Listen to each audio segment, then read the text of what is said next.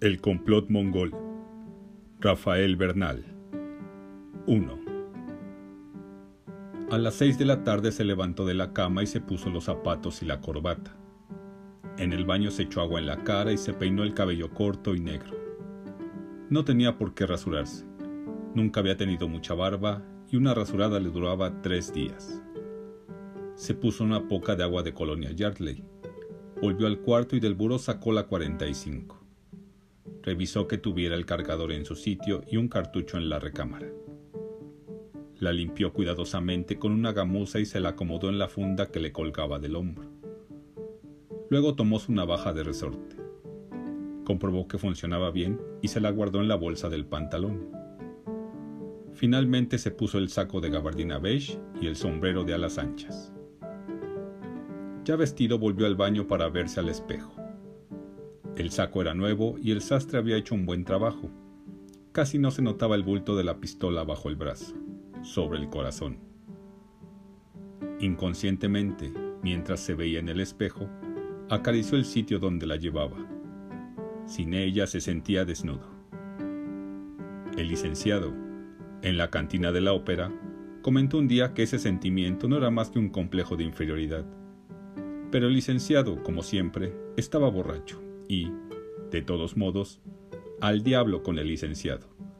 La pistola 45 era parte de él, de Filiberto García. Tan parte de él como su nombre o como su pasado. Pinche pasado. De la recámara pasó a la sala comedor. El pequeño apartamento estaba inmaculado, con sus muebles de Sears casi nuevos. No nuevos en el tiempo, sino en el uso, porque muy pocas gentes lo visitaban y casi nadie los había usado. Podía ser el cuarto de cualquiera o de un hotel de mediana categoría. No había nada allí que fuera personal, ni un cuadro, ni una fotografía, ni un libro, ni un sillón que se viera más usado que otro, ni una quemadura de cigarro o una mancha de copa en la mesa baja del centro. Muchas veces había pensado en esos muebles, lo único que poseía parte de su automóvil y el dinero bien guardado. Cuando se mudó de la pensión, una de tantas donde había vivido siempre, los compró en Sears, los primeros que le ofrecieron, y los puso como los dejó el empleado que los llevó y colocó también las cortinas. Pinches muebles. Pero en un apartamento hay que tener muebles, y cuando se compra un edificio de apartamentos, hay que vivir en uno de ellos. Se detuvo frente al espejo de la consola del comedor y se ajustó la corbata de seda roja y brillante, así como el pañuelo de seda negra que llevaba en la bolsa del pecho, el pañuelo que olía siempre a Yardley. Se revisó las uñas barnizadas y perfectas. Lo que no podía remediar era la cicatriz en la mejilla, pero el gringo que se la había hecho tampoco podía remediar ya su muerte. Vaya lo uno por lo otro. Pinche gringo con que era muy bueno para el cuchillo, pero no tanto para los plomazos. Y le llegó su día allí en Juárez. Más bien fue su noche. Eso le ha de enseñar a no querer madrugar cristianos en la noche, que no por mucho madrugar amanece más temprano, y a ese gringo ya no le va a amanecer nunca. La cara oscura era inexpresiva, la boca casi siempre inmóvil, hasta cuando hablaba. Solo había vida en sus grandes ojos verdes, almendrados. Cuando niño, en Yurécuaro le decían el gato, y una mujer en Tampico le decía mi tigre manso, pinche tigre manso. Pero aunque los ojos se prestaban a un apodo así, el resto de la cara, sobre todo el rictus de la boca, no animaba a la gente a usar apodos con él. En la entrada del edificio el portero lo saludó marcialmente. Buenas tardes, mi capitán, este maje se empeña en decirme capitán, porque uso traje de gabardina, sombrero tejano y zapatos de resorte. Si llevara portafolio me diría licenciado. Pinche licenciado y pinche capitán. La noche empezaba a invadir de grises sucios las calles de Luis Moya y el tráfico, como siempre a esas horas, era insoportable. Resolvió ir a pie. El coronel lo había citado a las siete. Tenía tiempo. Anduvo hasta la avenida Juárez y torció a la izquierda, hacia el caballito. Podía ir despacio, tenía tiempo. Toda la pinche vida he tenido tiempo. Matar no es un trabajo que ocupa mucho tiempo. sobre todo desde que le estamos haciendo a la mucha ley y al mucho orden y al mucho gobierno. En la revolución era otra cosa, pero entonces yo era muchacho, asistente de mi general Marchena, uno de tantos generales, segundón. Un abogadito de Saltillo dijo que era un general pesetero, pero el abogadito ya está muerto. No me gustan esos chistes. Bien está un cuento colorado, pero en lo que va a los chistes hay que saber respetar. Hay que saber respetar a Filiberto García y a sus generales. Pinches chistes. Sus conocidos sabían que no le gustaban los chistes. Sus mujeres lo aprendían muy pronto. Solo el licenciado, cuando estaba borracho, se atrevía a decirle cosas en broma. Es que a ese pinche licenciado como que ya no le importa morirse. Cuando tiraron la bomba atómica en Japón, me preguntó muy serio, allí frente a todos, de profesional a profesional, ¿qué opina usted del presidente Truman? Casi nadie se rió en la cantina. Cuando yo estoy allí, casi nadie se ríe, y cuando juego al dominó, tan solo soy el ruido de las fichas que golpean el mármol de la mesa. Así hay que jugar al dominó, así hay que hacer las cosas entre hombres. Por eso me gustan los chinos de la calle de Dolores. Juegan su pocarito y no hablan ni andan con chistes. Y eso que tal vez Pedro Lee y Juan Po no saben quién soy. Para ellos yo soy el honorable señor García. Pinches chales. A veces parece que no saben nada de lo que pasa. Pero luego resulta como que lo saben todo. Y uno allí haciéndole al importante con ellos y ellos viéndole la cara de maje. Pero eso sí, muy discretitos. Y como que yo les sé sus negocios y sus movidas, como lo de la jugadita y como lo del opio, pero no digo nada. Si los chinos quieren fumar opio, que lo fumen. Y si los muchachos quieren marihuana, no es cosa mía. Eso le dije al coronel cuando me mandó a Tijuana a buscar a unos cuates que pasaban marihuana a los Estados Unidos. Eran mexicanos unos y gringos los otros, y dos de ellos se alcanzaron a morir. Pero hay otros que siguen pasando la marihuana y los gringos se la siguen fumando, digan lo que digan sus leyes. Y los policías del otro lado presumen mucho del respeto a la ley. Y yo digo que la ley es una de esas cosas que está allí para los pendejos. Tal vez los gringos son pendejos, porque con la ley no se va a ninguna parte. Allí está el licenciado, corriendo las copas en la cantina y es aguzado para la ley. Si caes, él te saca de cualquier lío. Pero yo no caigo. Una vez caí, pero ya aprendí. Para andar matando gente hay que tener órdenes de matar. Y una vez me salí del huacal y maté sin órdenes. Tenía razón para matarla, pero no tenía órdenes. Y tuve que pedirlas de arriba y comprometerme a muchas cosas para que me perdonaran. Pero aprendí. Eso fue en tiempos de mi general Obregón y tenía yo 20 años y ahora tengo 60 y tengo mis centavos. No muchos, pero los bastantes para los vicios. Pinche experiencia. Y pinches leyes. Y ahora todo se hace con la ley. De mucho licenciado para acá y licenciado para allá. Y yo ya no cuento. Quítese viejo pendejo. ¿En qué universidad estudió? ¿A qué promoción pertenece? No, para hacer esto se necesita tener título antes se necesitaban huevos y ahora se necesita título. Y se necesita estar bien parado con el grupo y andar de cobero. Sin todo eso la experiencia vale una pura y dos con sal. Nosotros estamos edificando México y los viejos para el hoyo. Usted para esto no sirve. Usted solo sirve para ser muertos. Muertos pinches de segunda. Y mientras, México progresa. Ya va muy adelante Ustedes de la pelea pasada. A balazos no se arregla nada. La revolución se hizo a balazos. Pinche revolución. Nosotros somos el futuro de México y ustedes son más que una rémora. Que lo guarden por allí, donde no se vea, hasta que lo volvamos a necesitar. Hasta que haya que hacer otro muerto, porque no sabe más que de eso. Porque nosotros somos los que estamos construyendo a México desde los bares y los cot lunch no en las cantinas, como ustedes los viejos. Aquí no se puede entrar con una 45, ni con traje de gabardina y sombrero tejano, y mucho menos con zapatos de resorte. Eso está bien para la cantina, para los de la pelea pasada, para los que ganaron la revolución y perdieron la pelea pasada. Pinche revolución. Y luego salen con sus sonrisas y sus bigotitos. ¿Usted es existencialista? ¿Le gusta el arte figurativo? Le deben gustar los calendarios de la Casa Galas. ¿Y qué de malo tienen los calendarios de la Casa Galas? Pero es que así no se puede edificar a México. Ya lo mandaremos llamar cuando se necesite otro muertito. Híjole, como que nos madrugaron estos muchachos. Y el coronel puede que no tenga ni sus 40 años y ya está allá arriba. Coronel y licenciado. Pinche coronel. Con los chinos la cosa está mejor. Allí respetan a los viejos y los viejos mandan. Pinches chales y pinches viejos. El coronel vestía de casimir inglés.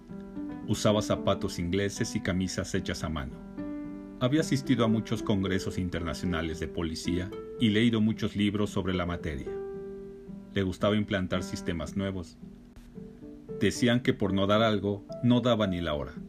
Sus manos eran largas y finas, como de artista. Pase, García. A sus órdenes, mi coronel. Puede sentarse. El coronel encendió una Chesterfield. Nunca ofrecía y chupaba el humo con todas las fuerzas de sus pulmones, como para no desperdiciar nada. Tengo un asunto para usted. Puede que no sea nada serio, pero hay que tomar precauciones. García no dijo nada. Había tiempo para todo. No sé si el asunto esté dentro de su línea, García, pero no tengo a nadie más a quien encomendarlo. Volvió a chupar el cigarro con codicia y dejó escapar el humo lentamente, como si le doliera perderlo. Usted conoce a los chinos de la calle de Dolores. No era una pregunta, era una afirmación. Este pinche coronel y licenciado saben muchas cosas, más de las que uno cree por no desprenderse de algo, no olvida nada. Pinche coronel. En algunas ocasiones ha trabajado con el FBI. Por cierto, no lo quieren y no les va a gustar que lo destaque para este trabajo. Pero se aguantan. Yo no quiero que tenga disgustos con ellos. Tienen que trabajar juntos. Es una orden. ¿Entendido? Sí, mi coronel. Y no quiero escándalos ni muertes que no sean estrictamente necesarias. Por eso aún no estoy seguro de que usted sea el indicado para esta investigación. Como usted diga, mi coronel. El coronel se puso de pie y fue hacia la ventana. No había nada que ver allí, tan solo el patio de luz del edificio. Pinche coronel, no quiere muertes, pero bien que me manda llamar a mí, para eso me manda llamar siempre, porque quieren muertos, pero también quiere tener las manos muy limpiecitas porque eso de los muertos se acabó con la bola y ahora todo se hace con la ley. Pero a veces la ley como que no alcanza y entonces me mandan llamar. Antes era más fácil. Quiebrense ese desgraciado. Con eso bastaba y estaba clarito, muy clarito. Pero ahora somos muy evolucionados, de a mucha instrucción. Ahora no queremos muertos o, por lo menos, no queremos dar la orden de que los maten no más como que sueltan la cosa para no cargar con la culpa. Porque ahora andamos de mucha conciencia. Pinche conciencia. Ahora como que todos son hombres limpios, hasta que tienen que mandar llamar a los hombres nada más para que les hagan el trabajito. El coronel habló desde la ventana. En México tan solo tres hombres saben de este asunto. Dos de ellos han leído su expediente, García, y creen que no se le debe confiar la investigación Dicen que más que un investigador, un policía, es usted un pistolero profesional. El tercero lo apoya para este asunto. El tercero soy yo. El coronel se volvió como para recibir las gracias. Filiberto García no dijo una palabra. Había tiempo para todo. El coronel siguió. Lo he propuesto para esta investigación porque conoce bien a los chinos toma parte en sus jugadas de póker y les encubre sus fumaderos de opio. Con eso me imagino que le tendrán confianza y podrá trabajar entre ellos. Y además, como ya dije, ha cooperado anteriormente con los del FBI. Sí. Uno de los dos hombres que se opone a su nombramiento va a venir esta noche a conocerlo. No tiene usted por qué saber cómo se llama. le advierto que no solo duda de su capacidad como investigador, sino de su lealtad al gobierno y a México. Hizo una pausa, como si esperara una protesta de García. Este quiere que le suelte un discurso. Pero los discursos de lealtad y patriotismo están bien en la cantina, pero no cuando se trata de un trabajo serio. Pinche lealtad. Además, va usted a cooperar con un agente ruso, García. Los ojos verdes se abrieron imperceptiblemente. Ya sé que la combinación le ha de parecer rara, pero el hombre que va a venir, si lo cree oportuno, se le explicará. García sacó un delicado y lo encendió. Como no había cenicero cerca, volvió a guardar el fósforo quemado en la cajetilla. El coronel empujó un cenicero sobre el escritorio para que le quedara cerca. Gracias, mi coronel. Yo creo, García, que usted es un hombre leal a su gobierno y a México. Estuvo en la revolución con el general Marchena y luego, después de aquel incidente con la mujer, ingresó en la policía del estado de San Luis Potosí. Cuando el general Cedillo se levantó en armas, usted estuvo en su contra. Ayudó al gobierno federal en el asunto de Tabasco y en algunas otras cosas. Ha trabajado bien en la limpieza de la frontera y su labor fue buena cuando los cubanos pusieron ese cuartel secreto. Sí, la labor fue buena. Maté a seis pobres diablos, los únicos seis que formaban el gran cuartel comunista para la liberación de las Américas. Iban a liberar las Américas desde su cuartel en las selvas de Campeche. Seis chamacos pendejos jugando a los héroes con dos ametralladoras y unas pistolitas. Y se murieron y no hubo conflicto internacional y los gringos se pusieron contentos, porque se pudieron fotografiar las ametralladoras y una era rusa. Y el coronel me dijo que esos cuates estaban violando la soberanía nacional. Pinche soberanía. Y tal vez así fuera, pero ya muertos no violaban nada. Diz que también estaban violando las leyes del asilo. Pinches leyes. Y pinche paludismo que agarré andando por aquellas selvas y luego para que salieran en público con que no debí quebrarlos. Pero yo los mato o ellos me matan, porque le andaban haciendo refuerte al héroe, y a mí, en esos casos, no me gusta ser el muerto. Se abrió la puerta y entró un hombre bien vestido, delgado, de cabellos entrecanos y gafas con arillos de oro. El coronel se adelantó a recibirlo. ¿Llegó a tiempo? preguntó el hombre.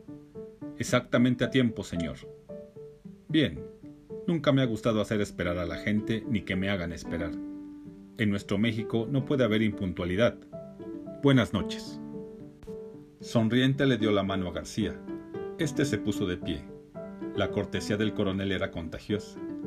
La mano del recién llegado era seca y caliente, como un bolillo salido del horno. Siéntese aquí, señor, dijo el coronel. Aquí estará cómodo.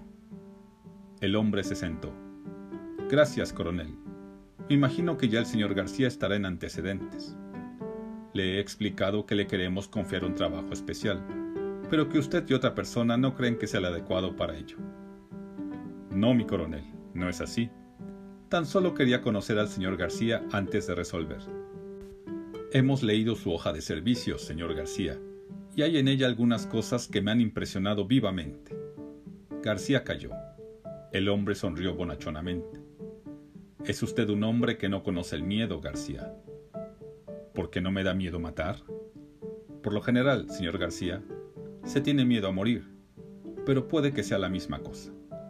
Francamente, no he experimentado ninguno de los aspectos de la cuestión. El coronel intervino.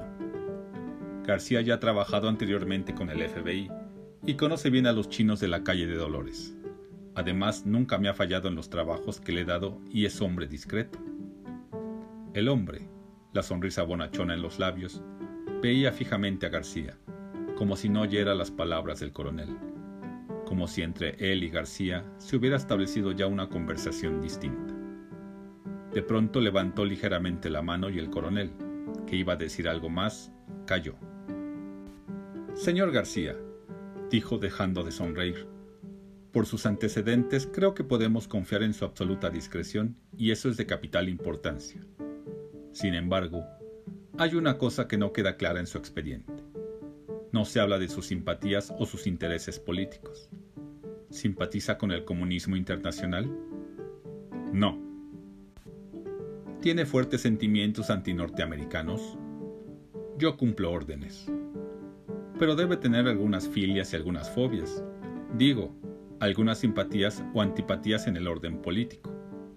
Cumplo las órdenes que se me dan. El hombre quedó pensativo. Sacó una cigarrera de plata y ofreció. Tengo los míos, dijo García. Sacó un delicado. El coronel aceptó los cigarrillos del hombre y encendió con su encendedor de oro. García usó un fósforo. El hombre sonreía nuevamente, pero sus ojos eran fríos, duros. Tal vez sea el indicado para esta misión, señor García. No le niego que es importante. Si manejamos mal las cosas, el asunto puede tener muy graves repercusiones internacionales y consecuencias desagradables, por decirlo menos, para México. Claro que no creo que suceda nada. Como siempre en estos casos, hay que basarse en rumores, en sospechas. Pero tenemos que actuar, tenemos que saber la verdad. Y la verdad que llegue usted a averiguar, señor García, Solo podemos conocerle el coronel y yo, nadie más. ¿Entiende? Es una orden, dijo el coronel. García sintió con la cabeza. El hombre siguió diciendo. Le voy a anotar un número de teléfono. Si tiene algo urgente que comunicarme, llame allí. Solo yo contesto ese teléfono. De no contestar, y si el asunto lo amerita, llame al coronel y dígale que quiere hablar conmigo. Él nos pondrá en contacto. Aquí tiene el número. García tomó la tarjeta. Estaba en blanco, con un número de teléfono escrito a máquina. La vio unos momentos. La puso sobre el cenicero y la quemó.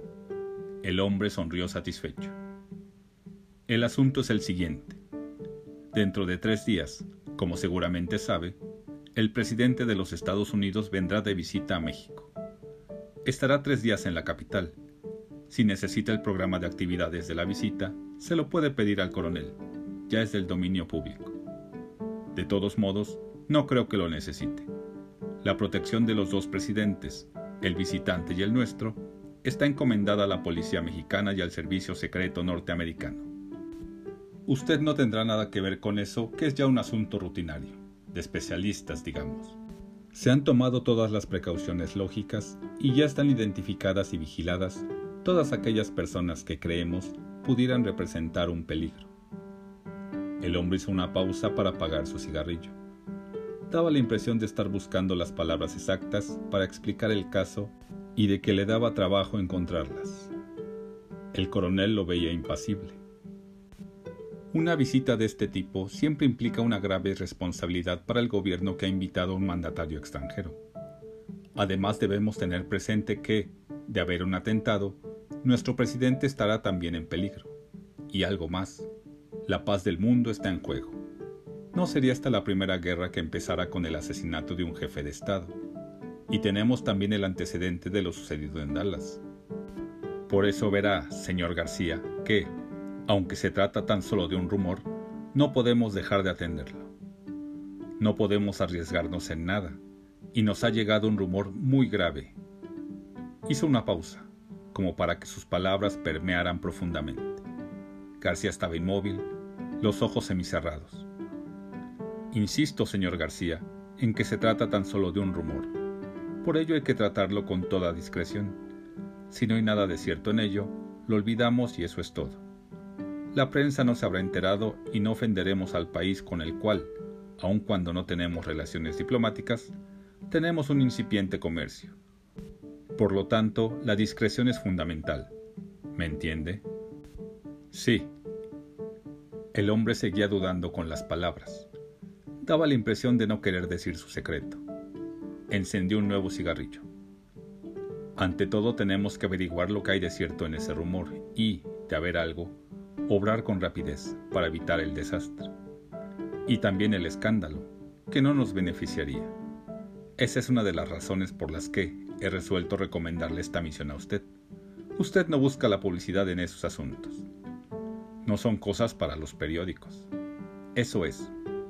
Esto tampoco es para los periódicos. Veo que nos entendemos. Ya le decía, señor, que García era el indicado, dijo el coronel. El hombre pareció no haber oído. El caso es este. Un alto funcionario de la embajada rusa se ha acercado a nosotros y nos ha contado una historia extraña. Tome usted en cuenta que los rusos no acostumbran contar cosas, sean extrañas o no. Por eso lo hemos oído con cuidado. Según la embajada rusa, el servicio secreto de la Unión Soviética se enteró, hace unas tres semanas, cuando se empezó a planear la visita del presidente de los Estados Unidos a México, de que en China comunista, esto es, en la República Popular China, se planeaba un atentado en contra de él, aprovechando esta visita. Nos informan que el rumor se captó por primera vez en la Mongolia exterior. Posteriormente, hará 10 días, se volvió a captar en Hong Kong y se supo, parece que en fuentes fidedignas, que habían pasado por esa colonia británica, rumbo a América, tres terroristas al servicio de China. Observe usted que digo al servicio de China y no chinos. Según la policía rusa, uno de ellos puede que sea norteamericano renegado y los otros dos son de la Europa Central. No sabemos qué pasaportes tengan. En Hong Kong se consiguen pasaportes de cualquier país del mundo. Claro está que ya he ordenado una vigilancia estricta en las fronteras, pero no sabemos si ya han entrado a México o si se presentarán con una inocente tarjeta de turista y su pasaporte falso. Como ya le he dicho, tenemos bajo nuestra vigilancia a todos los extranjeros y nacionales que, por sus antecedentes o su ideología, pueden representar un peligro. Muchos de ellos, mientras se lleva a cabo la visita, harán un viaje de algunos días por nuestra cuenta. Pero diariamente entran a México en promedio unos 3.000 turistas. Sería completamente imposible tratar de vigilarlos a todos. Así las cosas. La única solución parecía ser la de cuidar más celosamente aún las personas de los dos presidentes durante la visita, usar automóviles a prueba de balas y demás. El hombre tenía ahora la cara triste, como si el tomar esas medidas le repugnara. Apagó el cigarrillo que casi no había fumado y siguió. Esta mañana los rusos nos informaron de algo más. Parece ser que los terroristas tienen órdenes de entrar en contacto aquí en México con algún chino que es agente del gobierno del presidente Mao Zedong. Aquí se les dará el material que piensan utilizar en su fechoría, ya que sería peligroso tratar de pasarlo por la frontera. ¿Ha entendido? Sí. Pues bien, señor García, tenemos que saber si existe ese chino en México y si ese rumor del complot es cierto. Y tenemos tres días para averiguarlo. Entendido. Y ese va a ser su trabajo. Va a mezclarse con los chinos. Va a captar cualquier rumor sobre gente nueva que ha llegado o movimientos entre ellos. Y si el rumor es cierto y encuentro a los terroristas, obrará, en ese caso, como le parezca adecuado. Comprendo. Y sobre todo discreción. Sí, si hay que obrar en forma violenta, haga lo imposible porque no se sepa la causa de esa violencia. Entendido. El hombre pareció haber terminado. Se iba a poner de pie cuando recordó otro asunto. Hay otra cosa. Con anuencia de los rusos, hemos notificado a la embajada americana e insisten en que trabaje usted en contacto con un agente del FBI. Correcto. Y los rusos quieren también que uno de sus agentes, que sabe bastante del asunto, coopere con usted. ¿Y usted quiere que coopere con ellos? Hasta donde sea discreto, señor García. Hasta donde sea conveniente. El agente americano se llama Richard P. Graves. Estará mañana a las 10 en punto en el mostrador de la tabaquería que queda a la entrada del Sambors de la Fragua. A esas horas pedirá unos cigarrillos Lucky Strike. Lo saludará con un abrazo como si fuera un muy viejo amigo suyo. Entendido. El ruso se llama Iván M. Lasky y estará a las 2 en el Café de París en la calle del 5 de Mayo, sentado en la barra, al fondo, tomando un vaso de leche. ¿Entendido? Sí. Ustedes mismos fijarán la forma como han de trabajar juntos, y no olvide tenerme informado del progreso de sus investigaciones. Le vuelvo a repetir que nos quedan tan solo tres días y que, en ellos, debe quedar aclarado el asunto. El hombre se puso de pie. García hizo otro tanto. Comprendido, señor del Valle. ¿Me conoce? Sí. Ya le decía, coronel, que era tonto eso de tratar de ocultarle mi nombre al señor García. Ahora, lo único que tengo que rogarle es que lo olvide. García preguntó. ¿El gringo y el ruso saben quién soy? Naturalmente. Del Valle fue hacia la puerta. El coronel se adelantó a abrirla. Buenas noches, señor del Valle. Preferiría, coronel, que se siguiera omitiendo el uso de mi nombre. Buenas noches. El hombre salió, la sonrisa bonachona en los labios, los ojos fríos. El coronel cerró la puerta y se volvió a García. No debió decirle que lo conocía. García se encogió de hombros. Quería tener su identidad oculta. Ocupa un cargo de gran responsabilidad. Entonces hubiera dado sus órdenes por teléfono o a través de usted, mi coronel. Quería conocerlo personalmente. Pues ya tuvimos el gusto. ¿Algo más? ¿Entendió bien sus instrucciones? Sí, buenas noches, mi coronel. No más una cosa. Diga, ¿por qué tanto misterio para encontrar al gringo y al ruso? Podré ir a su hotel o a donde estén. Así son las órdenes. Buenas noches, mi coronel,